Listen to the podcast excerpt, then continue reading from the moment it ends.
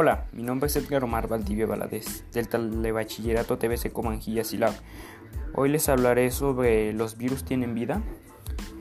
Es interesante el tema porque los virus se inscriben en nuestro ADN influyendo en la saga humana mediante la mutación y la resistencia.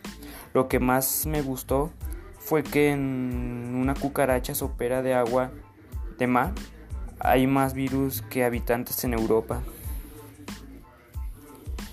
¿Qué fue lo que más me gustó? Que son tan viejos los virus como la vida misma. ¿Por qué es interesante el tema que elegiste? Porque los virus son muy antiguos y aún existen en la actualidad. ¿Qué datos te parecieron curiosos? Que cada día tocamos centenares de millones de virus.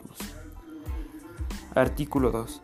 Los virus están vivos, los virus no están vivos. ¿Qué es la vida? Existencia de los seres que tienen esa propiedad.